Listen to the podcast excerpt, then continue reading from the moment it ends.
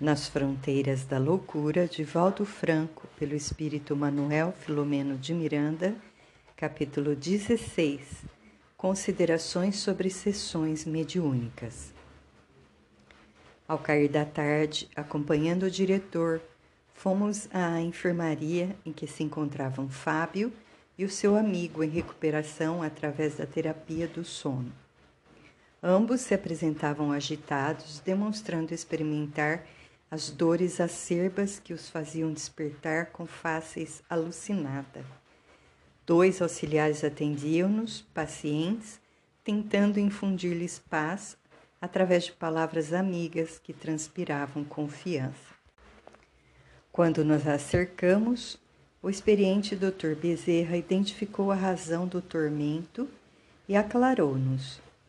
É chegado o momento da inumação cadavérica as famílias, em dor superlativa, lamentam o infausto acontecimento que as dilacera e chamam-os nominalmente com exclamações de inconformismo, que se transformam em agentes mentais dilaceradores que os alcançam. Eles ouvem e nada entendem o que se passa e não têm ideia do que lhes sucedeu nem sequer possuem qualquer preparo para o retorno nesta circunstância. Aplicou em Fábio, primeiramente, expressiva carga de energia anestesiante que o acalmou, fazendo o mesmo com seu jovem companheiro que chorava, agônico, em perturbação profunda. De imediato elucidou. Este é um dos instantes mais difíceis para o recém-desencarnado que perdeu o corpo sem dele libertar-se. Há, como é natural em casos desta e de ordem semelhante, um apego aos despojos físicos muito acentuado.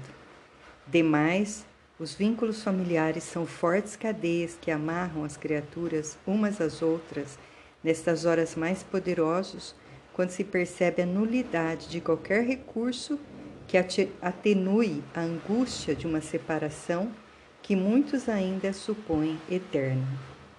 A morte em tais situações transforma-se em fator preponderante de neuroses e psicoses mais profundas que conduzem a loucuras, ao suicídio. Lamentavelmente, as religiões tradicionais, embora o respeito e a consideração que nos merecem todas as escolas de fé, não lograram demitificar a morte tranquilizando os que ficam no mundo e preparando por antecipação os que partem. Ao Espiritismo, com a sua estrutura ético-religiosa firmada no Evangelho de Jesus, cabe a grandiosa tarefa de diluir das mentes o pavor da morte, educando os homens sobre a maneira de, encará-la, ao mesmo tempo ensinando a valorização da vida ressalvadas outras finalidades expressivas, as sessões práticas ou mediúnicas do Espiritismo assumem igualmente a função consoladora pelo lenir de saudades e diminuir de dores que propiciam, através do abençoado intercâmbio espiritual, não somente das entidades veneráveis, como daquelas que sofrem, ensinando pela dor a correta vivência do amor, mas também pelo facultar o retorno dos seres amados ao convívio afetuoso, pela palavra oral ou escrita, nas materializações ou nas fortes induções mentais de caráter intuitivo. Escola de bênçãos superiores, a sessão de intercâmbio é medicação para os espíritos de ambos os lados da vida estímulo e prova de sobrevivência por cujo valioso concurso assumem-se responsabilidades morais e coragem para vencer as vicissitudes do caminho de ascensão. O amigo fez uma reticência proposital. Havia nele um entusiasmo sadio e grande respeito pelo ministério mediúnico que lhe transparecia na face e ressaltava nas palavras. Imediatamente continuou. De tempos em tempos, amiudadas vezes, surgem movimentos antimedionistas entre respeitáveis estudiosos e obreiros da doutrina espírita, que então sofrem inspiração negativa. As entidades perversas que se veem desmascaradas, desmanchadas suas tramas e conluios nefastos através da mediunidade digna, combatem sistematicamente essa porta de serviços, tentando cerrá-la, ora pela suspeita contumaz, ora pela desmoralização e vezes outras pela indiferença geral, desfrutando então esses inditosos de área livre para o comércio infeliz que estabelecem e o prosseguimento das ardilosas quão inclementes perseguições que promovem. No Tabor, o mestre, acompanhado dos discípulos amados, procedeu à memorável sessão mediúnica quando se transfigurou e parlamentou com Moisés e Elias totalmente materializados examinando questões de alta relevância ao esplendor do dia.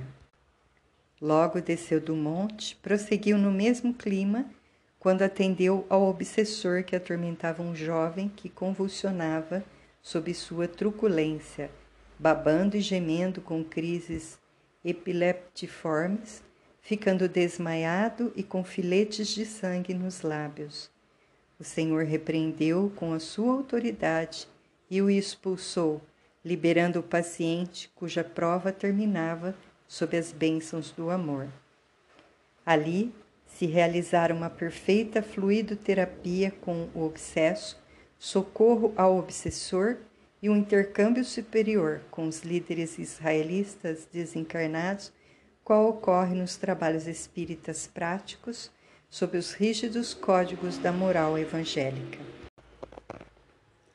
Inspirados, portanto, por mentes perturbadoras, ociosas, vingativas de diversas gamas, surgem companheiros ciosos da preservação do patrimônio doutrinário, investindo contra as reuniões mediúnicas.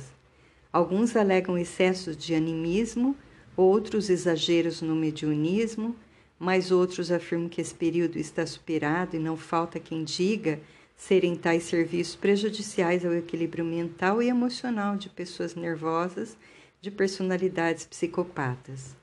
Não nos parece que estejam com razão. É verdade que o animismo medra em larga escala, cabendo, no entanto, ao estudioso da doutrina, ao invés de coibi-lo, educar o sujeito, fazendo-o liberar-se das impressões profundas que lhe afloram do inconsciente nos momentos de transe, qual oportuna catarse que o auxiliará a recobrar a harmonia íntima.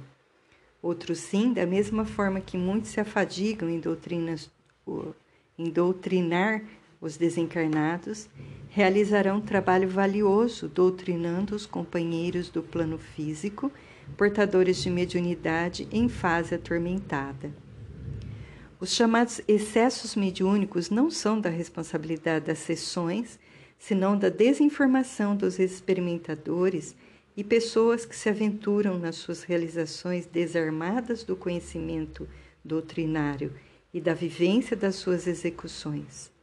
Por outro lado, todo o monumento doutrinário do Espiritismo foi construído mediante as incomparáveis demonstrações e pesquisas mediúnicas a que Allan Kardec procedeu, oferecendo-nos uma obra insuperável, que depois de um século ainda é muito desconhecida, mesmo dos que a estudam com carinho e afinco. Nunca estarão ultrapassadas as realizações mediúnicas de proveito incontestável, além do poder que exercem para fazer novos adeptos, que então passam a interessar-se pelo estudo da doutrina e seu aprofundamento. Por fim, a acusação de que afetam pessoas portadoras de desequilíbrios nas áreas mental e emocional não tem qualquer fundamento. Primeiro, porque o bom senso que deve orientar os que dirigem esse admirável mister demonstra a impossibilidade de esses pacientes terem uma participação direta na reunião, e depois, porque a orientação doutrinária ensina que a presença dos que se candidatam aos benefícios não é indispensável, já que para os espíritos As distâncias terrenas têm outra dimensão, dispensando-se desse modo aquela participação física. Ainda aqui, é o despreparo de quem se arroga às condições de dirigente de sessões que responde pela incompetência. Não obstante, reconheçamos a necessidade do conhecimento e preparação doutrinária, valorizamos muito as condições morais, que são fatores predominantes para os resultados das sessões. Nota do autor espiritual: vide a prolusão do livro Grilhões Partidos de nossa autoria, editora Leal.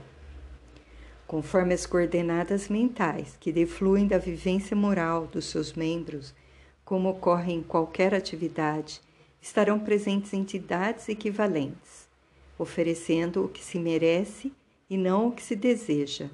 Indispensável, portanto, que o conhecimento, a cultura doutrinária tenham como suporte o esforço moral do aprendiz, a fim de situar-se em clima de paz e privar de convivências superiores.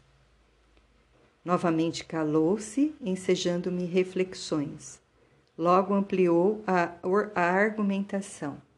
Declaro-vos, afirmou Jesus, conforme anotou Lucas no capítulo 19, versículo 40, que se estes se calarem, as pedras falarão que podemos interpretar em linguagem espiritista como: ao se calarem os discípulos do Evangelho por medo ante as conveniências mundanas, pelos preconceitos ou vitimados pelos interesses mesquinhos, como tem acontecido, as pedras que guardam os mortos rompem-se, falam, já que os desencarnados, não mais submetidos às conjunturas terrenas, proclamam a verdade sem peias nem conciliações com o erro. Respeitamos todas as criaturas nos degraus em que estagiam no seu processo de evolução espiritual.